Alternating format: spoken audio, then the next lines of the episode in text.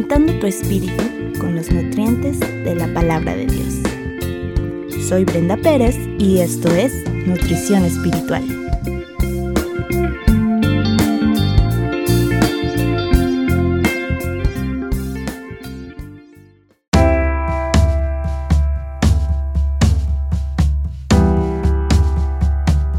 Siendo extranjeras en la Tierra.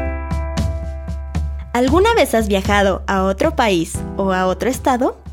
Seguramente te ha ocurrido que aunque te parece fascinante aquel sitio, sabes que no perteneces ahí, pues tu lugar de residencia es otro. Y después de un viaje largo dices, ¡ay, al fin en casa! Pues aunque tuviste una experiencia agradable siendo turista, no hay como estar en tu hogar.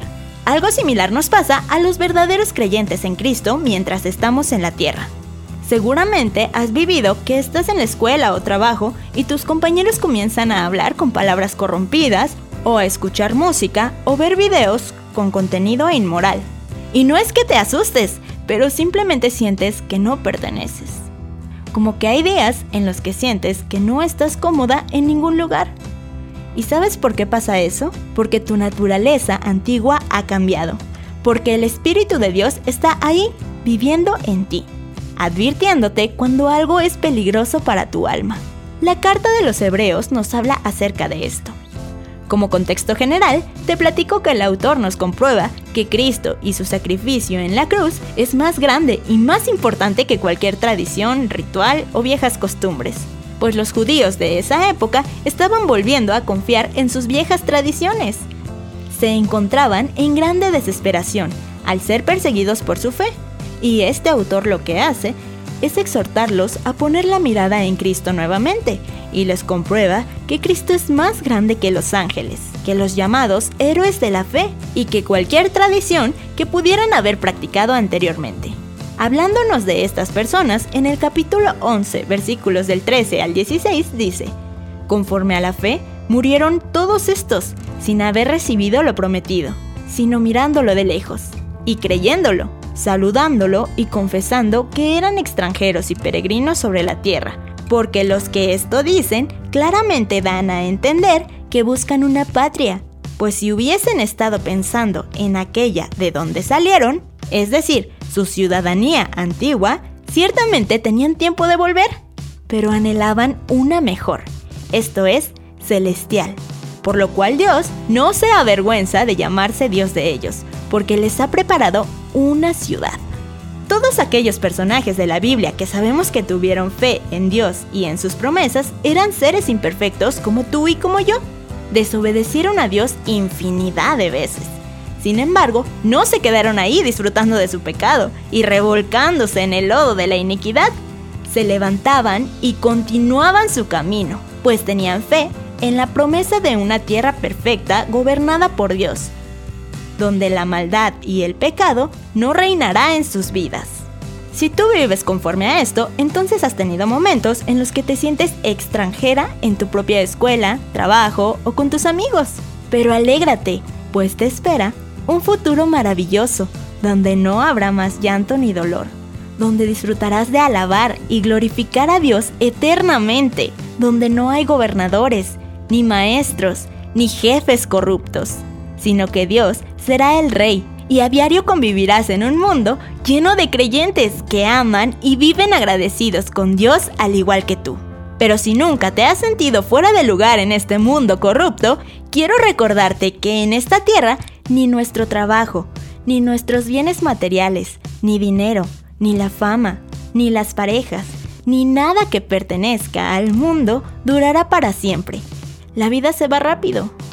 Y aquí solo estamos de paso.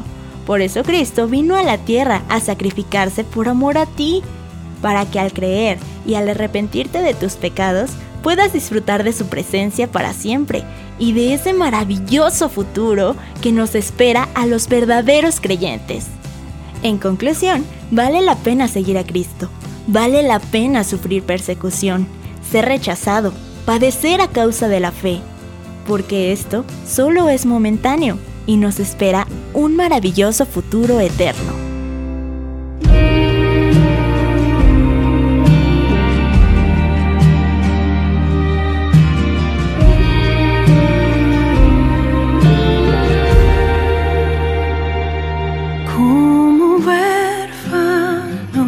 Sin hogar, sin herencia oscuridad. Me llamaste de tinieblas